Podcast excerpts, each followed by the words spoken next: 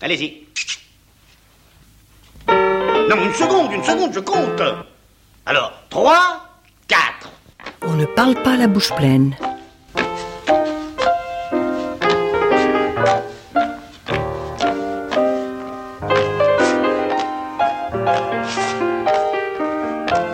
On ne parle pas la bouche pleine. Une émission d'Alain Kruger.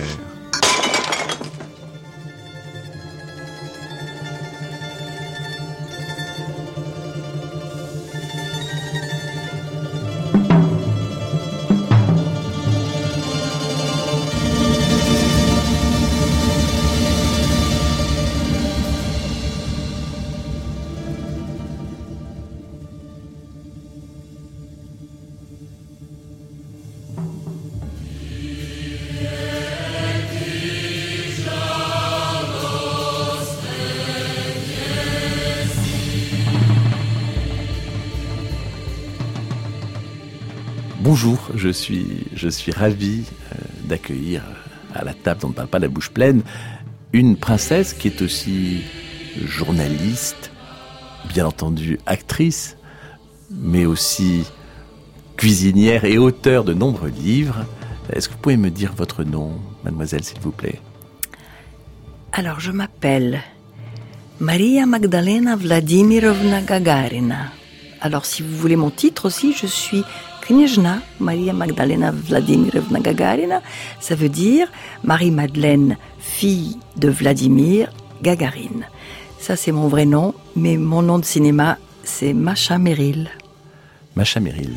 Alors, euh, la légende veut que ce soit Gérard Houry qui, qui vous ait donné ce, ce nom Alors c'est vrai, c'était mon premier film qui s'appelait La main chaude. Euh, J'étais tout à fait inconnue. Je remplaçais Brigitte Bardot qui était enceinte et ne pouvait pas faire le film. Et le pro producteur qui s'appelait Deutschmeister, qui était un grand producteur qui avait fait des très grands films, Hôtel du Nord et tout ça, il me disait qu'est-ce que c'est que ça nom à coucher dehors Il était lui-même allemand d'origine et il a avec moi et avec Gérard Houry et les lettres, on a inventé Macha. J'ai demandé si je pouvais garder mon prénom. Mais finalement, je le regrette parce que j'aurais dû changer tout.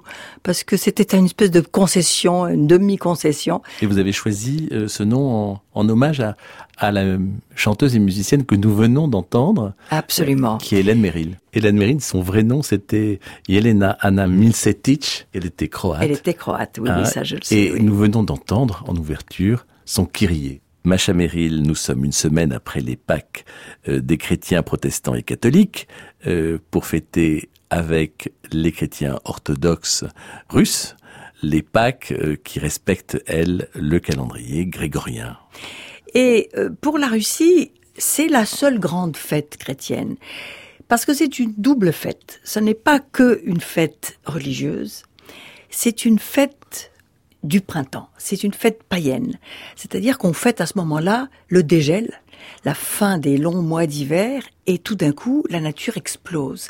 Et d'ailleurs, il faut vraiment connaître ces pays-là pour se rendre compte à quel point vraiment la nature explose. C'est-à-dire en quelques mois, tout d'un coup, tout fleurit, tout, euh, tout- tous les légumes poussent, et l'été, il fait très chaud. Mais euh, cette date-là du, du printemps, elle est célébrée évidemment par un grand banquet, et c'est, je pense, de ça que nous allons parler, n'est-ce pas Ben là oui, ça serait, ça serait pas mal. Et de parler aussi de, de ce rituel euh, euh, très ancien, puisque je crois qu'on il y a des, des premiers œufs peints euh, euh, à moins 50 000 ans euh, avant Jésus-Christ au sud de l'Afrique. ou Oui, alors la tradition russe, c'est qu'on on- on peint les œufs, on les décore, parce que l'œuf est le symbole de la nouveauté, de la naissance, du printemps, de, de- du moment où les poules pondent de nouveau.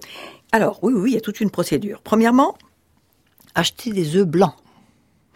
Donc, il y a un endroit que je connais à Paris, rue Le Courbe, qui est spécialisé dans les œufs de Pâques russes, où on peut trouver ces œufs blancs. Ensuite, je les colore. Alors là, il y a des colorants. On fait des petites casseroles de- d'eau chaude, on les trempe là-dedans. euh, Ils prennent la couleur assez rapidement. Il faut veiller à ça parce qu'il faut pas que ce soit, il faut soit uni. Ça fait des marbrures quelquefois. Donc, euh. ensuite, tous ces œufs, il faut donc les laisser tels que et dans la main et les peindre avec des gouaches, avec des petits pinceaux. Et je vous assure que c'est pas commode, hein, parce que c'est rond un œuf. Moi, j'ai vu votre travail, c'est remarquable. Bon. Et ensuite, quand tout ça est fini, les thèmes de ces petits dessins, c'est soit des dessins printaniers, des fleurs, des, des, des, des, des choses joyeuses, des petites cocottes, des petites poules, tout ça, ou bien des petites églises, des thèmes religieux, c'est-à-dire justement, on dessine le gâteau de Pâques et tout ça. Et après, on beurre tout ça avec un petit ou un petit morceau de lard ou un petit peu de beurre pour que ce soit luisant, c'est que ce soit appétissant et les couleurs sont ravivées par ce beurre. Donc on- Est-ce qu'on les, est-ce qu'on les mange? Ah ben bien sûr qu'on les mange. Alors c'est justement le jeu qu'on fait, c'est un, un jeu traditionnel pendant le banquet de, de Pâques. On prend chacun un œuf, on le cogne. Alors le truc c'est qu'il faut pas se tromper, il faut le cogner du côté pointu parce que de l'autre côté il y a une poche d'air, donc il faut, mais tout le monde le sait. Et c'est en général celui qui attaque qui, gagne. Mais alors on se, on, fait un vœu avant, et puis après, en général, l'œuf. Quelquefois, la couleur a transpercé la coquille parce que nos coquilles d'aujourd'hui ne sont pas aussi solides que celles d'avant. Donc, euh, quelquefois, la couleur traverse et il faut enlever le blanc et ne manger que le jaune. Bon, enfin, c'est un, un peu symbolique. Et il vaut mieux au préalable les avoir euh, fait bouillir. Ah oui, bien sûr, hein, pardon, j'oublie les- j'oublie la phase principale, c'est qu'une fois que il faut les avoir cuits, bien entendu, ils sont ils sont cuits, ils ne sont pas crus, oui oui. Donc ça c'est très ancien et il y avait une tradition impériale, l'empereur offrait à chacune des, des grandes duchesses et à sa propre femme, à l'impératrice, des petits œufs de Fabergé ou des œufs encloisonnés, très jolis bijoux. Et donc vous voyez toutes ces dames qui à partir d'un certain âge ont une guirlande d'œufs autour de la, du cou parce que chaque année on leur offre un petit œuf. C'est un horrible bijou, je trouve, parce que ça pèse, c'est pas tellement joli.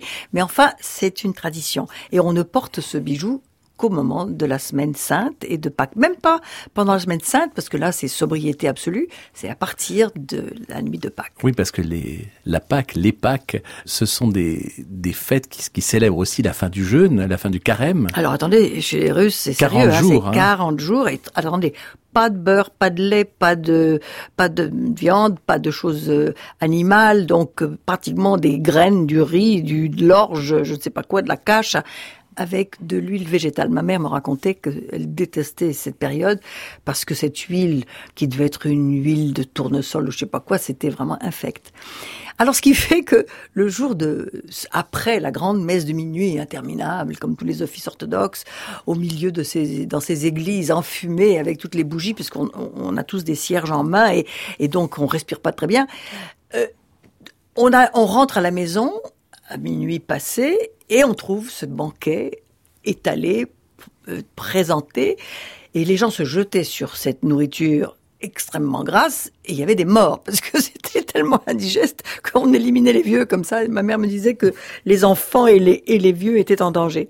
Parce que ce buffet est constitué de tout ce dont on a été privé pendant tout le jeûne, c'est-à-dire de toutes les graisses animales, le cochon de lait, l'agneau de lait, les, les pirachkis à la viande, euh, évidemment. Alors c'est des choses printanières, n'est-ce pas? Ce n'est pas comme les buffets d'hiver avec caviar et, saumon et, et c'est-à-dire les petits harengs, mais quand même, on les met quand même, parce qu'il faut que ce soit riche, il faut que ce soit abondant. Des œufs, évidemment, que l'on on, casse face à face pour faire un vœu et pour décider qui gagnera entre les deux. Et puis surtout, les deux euh, gâteaux traditionnels de Pâques, qui sont la pasra et le kulich, et la baba. La baba, c'est la même chose que le kulich, mais bas. C'est une énorme brioche, très compacte. Et le, le, le et la pasra, alors je vais vous faire rire, parce que j'énerve beaucoup les Russes quand je raconte ça, mais ces deux gâteaux, qui sont vraiment typiquement russes, en réalité sont d'origine italienne. C'est-à-dire que ce sont les ouvriers qui ont construit Saint-Pétersbourg du temps de Pierre le Grand puis de Catherine II, qui, sous la gouverne de leurs architectes, ont introduit, parce qu'ils trouvaient la cuisine russe inf- infâme, ce qu'elle est, hein, parce qu'elle est vraiment lourdingue à la cuisine russe populaire, et ils ont introduit ces deux choses qui étaient le tiramisu, donc euh, le gâteau de fromage blanc, et le panettone. Le panettone, c'est cette, ce couliche qui est haut. Alors, nous, on n'en faisait pas du, du couliche parce qu'il n'y a jamais des fours assez hauts. Alors, on faisait plutôt la, la baba. Et puis Mais- vous étiez euh, enfant, vous étiez au, au Maroc et au Maroc on, on mangeait euh, Oui, ces, alors- ces plats traditionnels euh, de Pâques. Oui, alors c'est curieux parce que là où je suis née, à Rabat, tout de suite après la guerre, il y a eu une sorte de colonie russe. Il y avait pas mal de familles russes qui s'étaient installées au Maroc.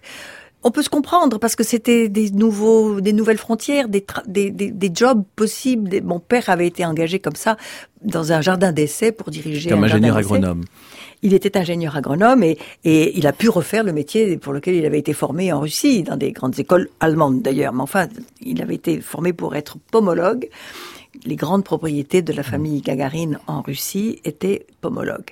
Et c'était, alors je vous dis La pas, science du fruit. 300 000 hectares, des grandes propriétés. Mais euh, ce qui était rigolo, c'est que partout où il y a des Russes, immédiatement se reconstitue l'ambiance russe. Alors premièrement, il y a un cours de danse, un cours de chant, l'église et la tradition culinaire. Et donc, évidemment, c'était des nourritures qui n'étaient pas très adaptées à ce pays chaud, surtout qu'au mois d'avril, mai, euh, il fait chaud hein, au Maroc. Et néanmoins, moi, je me souviens de ma mère qui pétrissait cette pâte pour le koulich. Elle ne les réussissait pas parce que c'est très difficile. Il faut faire une pâte levée. C'est une sorte de brioche. Mais contrairement au panettone qui est délicieux, le, le koulich, c'est vraiment très épais, très lourd. On le couronne d'une couronne de sucre euh, de Glace. sucre blanc, de sucre glacé. Non, c'est pas le sucre glace, c'est une forme de croûte comme ça. Je sais pas comment on fait ça. Et on toujours sur toutes ces choses de Pâques, on, avec des fruits confits, on, on écrit HV, c'est-à-dire XB, qui veut dire Christos Vaskrese, le Christ est ressuscité. Et pendant toute la semaine qui suit, chaque fois qu'on rencontre quelqu'un, on lui dit Christos Vaskrese, comme s'il ne le savait pas, n'est-ce pas Et il Christ vous est répond ressuscité. Et il vous répond, ça veut dire, en effet, il est, il est ressuscité, comme si on avait un petit doute quand même. Alors, euh, à, à ce propos, euh, puisque nous parlons de pain, nous allons aussi parler de l'élévation du pain par euh, Divna. Ah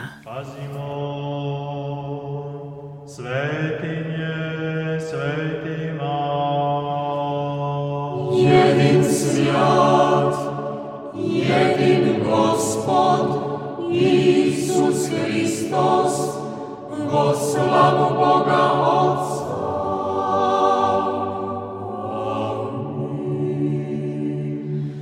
Hvalite Gospoda s nebes, hvalite Jegovo višnjih. Aleluja, aleluja, aleluja.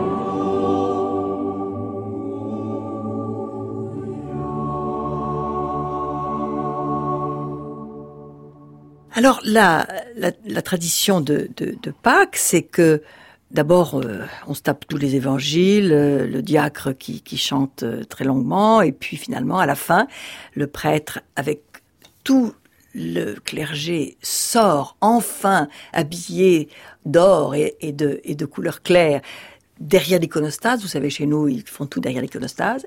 Et à ce moment-là, c'est lui qui annonce Christos Vaskrese, et tout le monde s'embrasse, le, Christ est ressuscité. Et on, s'achemine vers. euh, D'abord, on fait bénir les pains et les koulichis parce qu'il faut que le. Alors, ça prend encore du temps. Et puis, on rentre à la maison. Je suppose en Russie, encore dans le froid et dans la neige, pour s'attabler à cet immense buffet. Alors, euh, vous êtes venu avec un, un, livre que je ne connaissais pas, euh, qui est un, un, livre de cuisine euh, qui, qui a l'air assez ancien. Écoutez, c'est une Bible, vous ne pouvez pas le connaître, ça s'appelle le Malahavietz, et c'est un livre qui dit cadeau pour les jeunes maîtresse de maison. C'est un livre de la fin du 19e, début du siècle, qui a été réédité euh, par les soviétiques, alors avec des très mauvaises images euh, recopiées, etc. Écrit d'une façon difficile à lire. Moi déjà, je lis pas bien le cyrillique parce qu'il y a l'écriture ancienne avec le tjordny znak et le merki znak, c'est-à-dire le signe mou et le signe dur. Mais il y a toutes les recettes vraiment qui sont les l'origine de la, de la cuisine russe. Et moi, vous savez, on m'avait proposé de faire un livre de cuisine parmi mes, mes, mes, mes nombreux livres de cuisine sur la cuisine russe de Saint-Pétersbourg, c'est la cuisine noble. Alors je m'étais penchée sur ce livre justement et je me suis aperçue que la plupart des recettes sont françaises. Bourguignon, quiche Lorraine, vol au vin, et tout ça, c'est parce que les cuisiniers dans la bonne société à Saint-Pétersbourg étaient français. Et même les aliments. Sachez que la surgélation ne date pas d'aujourd'hui. On envoyait les faisans, les foie gras, les viandes, etc. dans des pains de glace. Il y avait des trains frigorifiques avec ces pains de glace qui voyageaient jusqu'à jusqu'en Russie, Saint-Pétersbourg et Moscou, et on plantait ces pains de glace dans la dans la dans la neige et dans la glace. Et, les aliments étaient conservés comme ça. Ce qui veut dire que vraiment, la France a joué un rôle incroyable. Non seulement les philosophes, mais vraiment la gastronomie, les manières, la, façon de s'attabler. Vous savez que le service euh, de table, qui était le service à la française, c'était avec un, un petit chauffe-plat en dessous. On mettait de l'eau bouillante sous l'assiette pour que, dans cette espèce de chauffe-plat, pour que les, aliments restent chauds. Ça veut dire qu'il faisait pas chaud dans les maisons non plus. Hein. Et, quand il, le, tsar, par exemple, allait dans les palais à Peterhof ou à, à Pavlovsk pour pour les fêtes, on déménageait tout, les meubles, la vaisselle, etc. Et on servait et on allumait les poêles et on servait cette cuisine à la française. Par contre, le service de servir les plats de personne à personne, ça c'est russe. Oui, Parce on- qu'avant, on on, mettait ça- tout sur le centre de la table et on se servait au centre de la table. Absolument. Ça, c'était le service à la française. Voilà. Et le service à la russe, euh, peut-être aussi lié au fait que les gens en avaient marre de manger froid. Voilà, Ah. je pense que les choses, les deux jouaient. On va écouter le, notre père de Tchaïkovski. Ah, magnifique.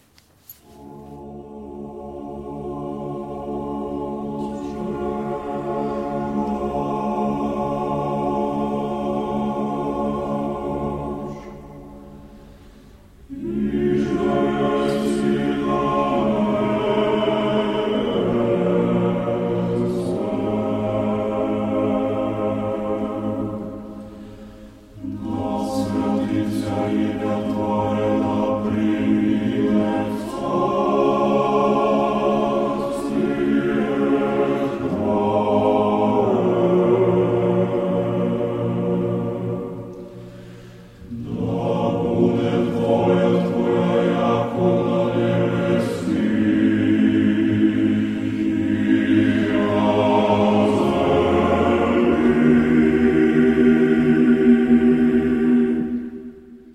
recettes sont secrètes. Ce sont des recettes familiales. Chaque famille a la sienne. Alors il y a la passera qui est ou cuite ou crue. Évidemment, moi je vous donne la meilleure, celle qui me paraît la plus gastronomique et qui est nettement la mienne. Alors, est-ce que vous savez si Antonin Carême, qui a été bien sûr le, le, le cuisinier de, de Talleyrand, qui a été aussi le cuisinier du Tsar, a préparé, euh, et qui avait une formation au départ de pâtissier, est-ce qu'il a préparé des passeras Ah ben c'est certain, parce que c'était obligé. Hein. Ça c'est vraiment, comment dire, euh, la tradition. Il- il- je suis sûr qu'il l'a faite et qu'il a dû la faire très très délicieuse, probablement comme la mienne. Ah bah certainement. Alors, Alors, on, on- on va Un kilo on va de fromage blanc égoutté, c'est-à-dire, on ne trouve pas en France de, ce fameux tvarog, qui est un fromage blanc déjà concentré. Alors, ce que je fais, c'est que j'achète de la faisselle ou du fromage blanc de ferme. On peut trouver ça dans certaines crèmeries, des bonnes crèmeries. Et je le fais égoutter pendant deux jours dans une étamine sur une passoire. Donc, un kilo de ce fromage blanc égoutté. 250 grammes de beurre. Ah, Vous voyez, c'est léger, hein. Oui. 200 grammes de sucre en poudre ou plus, selon les goûts. Moi, je ne l'aime pas trop sucré, mais il y a des gens qui en mettent plus. Une pincée de sel, toujours pour hausser le goût. Le zeste de deux citrons. Un peu de vanille. Alors là, moi, je me fends d'une bonne vanille que j'achète euh, en tube, c'est-à-dire vraiment de la vanille, vanille authentique. Un ou deux jaunes d'œufs. Alors là, il y a aussi deux écoles. On peut mettre soit cru, soit cuit. Moi, je le mets cru. Et des raisins secs blonds. Ça, c'est facultatif. Moi, j'en suis pas folle. J'aime bien la pâte tout à fait comme le tiramisu, c'est-à-dire sans, sans rencontrer de fruits confits ou de, ou de raisins. Et les raisins secs, si on les met, il faut les faire gonfler quelques minutes dans de l'eau bouillante. Après, c'est là que ça se complique. Il faut bien mélanger tout ça, le beurre, le sucre, le fromage, dans un robot. Heureusement, maintenant, on est équipé de robots, donc ça, la, la, la pâte devient beaucoup plus fine. Et on doit mettre cette préparation dans un moule spécial qui est un moule à pasra. Moi, j'en ai un vieux en bois. Maintenant, il y en a aussi en métal, il y en a en aluminium, qui a même une forme, c'est-à-dire un dessin sur le côté qui s'imprime dans la, dans la passerelle. Tout ça enveloppé d'une étamine, et il faut le laisser se reposer au frigo pendant au moins 24 heures. Après ça, on le retourne, on le met droit sur le plat, et si c'est réussi, eh bien, c'est cette forme pyramidale qui ne devrait pas s'effondrer, parce qu'il faut que la consistance soit absolument juste, et c'est là que on peut, on peut avoir des déceptions. Ça dépend vraiment beaucoup du fromage. Vous qui avez été une, une petite fille russe euh, dans, euh, dans le Maroc très, très agricole, euh, Mhm. avec un père agronome, qu'est-ce que vous mangiez enfant? J'ai eu beaucoup de chance et je dois ma santé au Maroc. Nous sommes partis quand mon père est décédé, j'étais toute petite, hein, j'avais 5 ans, 6 ans, mais les premières années de ma vie, j'ai mangé justement des fruits et des légumes du bled qui étaient euh, poussés avec au fumier de l'âne et des animaux qui étaient là. Et je pense que cette euh, nourriture tout à fait bio, naturellement bio, m'a protégée pour toute ma vie. Et puis aussi le lait, parce que ma mère avait euh, énormément de lait. Elle en a d'ailleurs fourni à d'autres bébés que moi. J'ai été allaitée jusqu'à 18 mois. Grâce à elle, j'ai, je crois, une, constitution extrêmement forte. Je vous propose euh, d'écouter la, la neuvième ode du canon de Pâques euh, par sœur Marie Kérouz.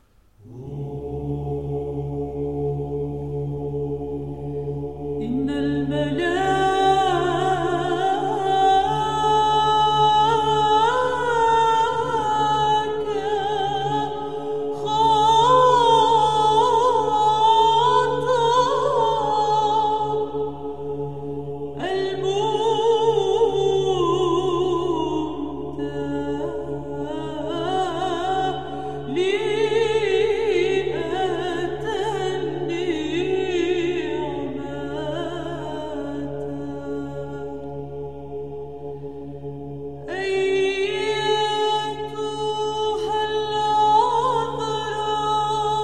Macha Merrill, euh, on a parlé des, des fruits qui vous ont nourri pendant votre petite enfance euh, au bord de la Méditerranée, en Russie.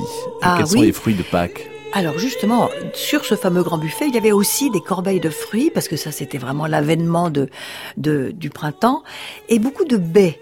Les, les, les Russes sont très bénéficient de tout ce qui pousse dans les forêts, c'est-à-dire des fraises des bois, des grosses fraises, des fraises très très parfumées. Et je me rappelle, ma mère me disait toujours, mais qu'est-ce que c'est que ces fraises qu'on achète ici? Ça n'a aucun goût, ça n'a aucun, pas du tout le parfum des fraises de mon enfance.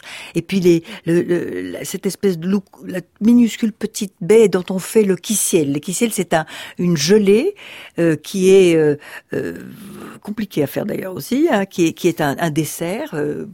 Pas presque glacé, mais pas tout à fait, et euh, un peu acidulé, et qu'on fait avec des groseilles, avec euh, des, des, des myrtilles, mais il y a des, des baies particulières qu'on ne connaît pas du tout ici euh, en Europe. Il vous est arrivé de retourner en Russie au, au moment de, de Pâques? Non, tiens, j'ai été souvent en hiver. J'ai été quelquefois dans, au festival de Moscou qui est euh, en juillet, mais je n'ai pas vécu cette euh, renaissance de l'orthodoxie en, Russie. Mais vous savez ce qui est extraordinaire, c'est que les soviétiques, tout de suite après la chute du mur, venaient nous voir, nous, les émigrés, pour qu'on leur réapprenne toutes ces traditions, parce qu'ils les avaient perdues. Ils ne savaient plus faire la koulibiaka, le pâté au chou ou à la viande et au saumon. Ils ne savaient plus faire la pasra et le kulich. Ils ne connaissaient même plus les croix dans les cimetières. Donc ils venaient à Sainte-Geneviève-des-Bois faire des photos de ces croix pour parce qu'ils étaient enfin libres de pouvoir être orthodoxes de nouveau. Et D'ailleurs, il y a eu comme ça une, flambée de l'orthodoxie. Euh, très bien utilisée par les pouvoirs publics, hein, parce que tout d'un coup, il fallait remplacer euh, Staline et Lénine par par autre chose, et ils ont fait ce grand retour à, à- à l'Église. Mais euh, je pense que tout a changé parce que évidemment, euh, qu'est-ce que vous voulez euh, La mondialisation est passée par là chez eux aussi, donc je suppose qu'on doit trouver euh, maintenant des choses industrielles, que tout ne se fait pas à la maison. Encore que les Russes sont très bricoleurs, ils aiment bien, ils ont eu le temps pendant les 70 ans de communisme d'apprendre à, faire eux-mêmes et de faire à la maison ce qu'on ne trouvait pas dans les magasins. Mais je suppose que ça doit être très glorieux et euh, comme vous avez pu voir, Poutine ne rate pas une occasion de se montrer au moment des grandes fêtes religieuses. Et, et vous, vous Alors écoutez, moi je suis une mécréante, sauf sauf pour ça, parce que la tradition qui se transmet par la cuisine, vous savez, la cuisine a un grand pouvoir. C'est un pouvoir de mémoire et c'est un pouvoir aussi de de transmission, de, de, de, de, se distinguer. C'est-à-dire que moi, je sais que ma différence, je l'ai vécue principalement qu'à travers la cuisine, à travers les plats que ma mère me faisait. Parce que pour le reste, enfin moi j'étais une jeune fille marxiste, alors donc euh, ma mère s'en étonnait d'ailleurs, mais euh, je, vivais avec euh, les étudiantes de la fac avec lesquelles je, je grandissais, donc j'étais. Mais quand je suis retournée en Russie après la chute du mur, plusieurs fois, ce qui était très touchant, c'était de voir à quel point ils, ils vénéraient leur passé et qu'ils avaient conservé la tradition de des grands noms russes. Et donc moi il me traitait comme si j'étais la Barinia n'est-ce pas est revenu et dans le palais de ma famille qui est devenu la maison des auteurs-compositeurs ils espéraient que j'allais m'en occuper et que j'avais fait fortune à l'étranger et que j'allais payer les, le toit qui coulait. Et, et l'escalier qui Hein C'était pas le cas. Bah non, j'étais pas suffisamment riche pour pouvoir faire ça. Ce sont des fondations américaines qui ont principalement restauré les palais et les palais, les palais russes. Et, et maintenant, eux-mêmes, et ils ont fait d'ailleurs un travail extraordinaire. tous les palais de la, perspective Nievski à, à Saint-Pétersbourg sont rutilants, même presque trop, je vous dirais. Parce que hein. c'est la ville de Poutine. Mais Macha Meryl, vous dites il, hein vous, vous dites il. Il, c'est-à-dire. Eh ben oui, que voulez-vous? Moi, je suis française et très fier de l'être, parce que c'est le pays que mes parents ont choisi.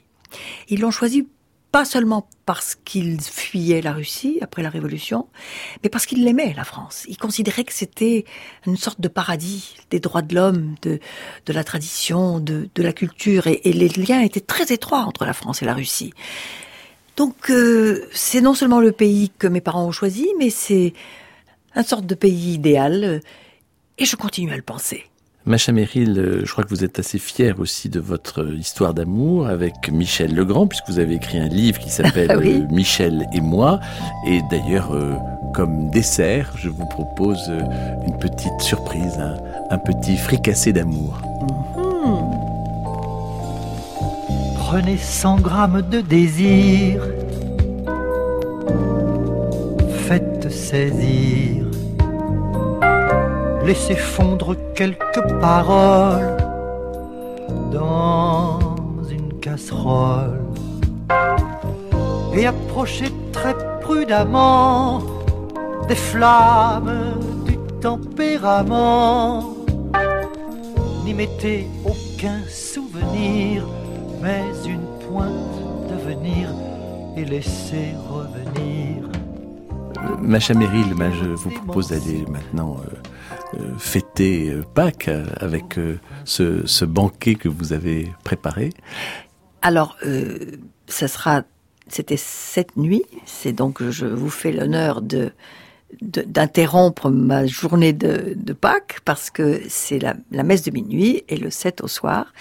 Et le 8, c'est le jour où on recommence, on se remet à table et on achève les, les restes de la veille. Merci, Macha Meryl.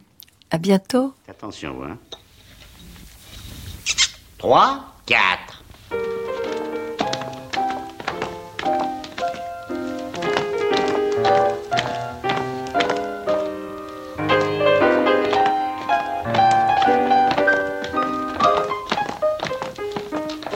Plié, tendu, la jambe et hop. Je tenais à remercier Frère Jean du ski de Sainte-Foy euh, pour les chants byzantins et Stéphane Le Rouge pour avoir retrouvé cette rareté de Michel Legrand. C'était On ne parle pas la bouche pleine, une émission d'Alain Crugère avec la collaboration de Daphné Abgral, la prise de son est d'Éric Villenfin et la mise en onde d'Anne Pérez. Vous pouvez euh, réécouter cette émission aussi longtemps qu'il vous plaira. Je vous invite d'ailleurs à, à, vous abonner gratuitement au podcast de l'émission qui est sur le site de France Culture et dans quelques instants, le journal.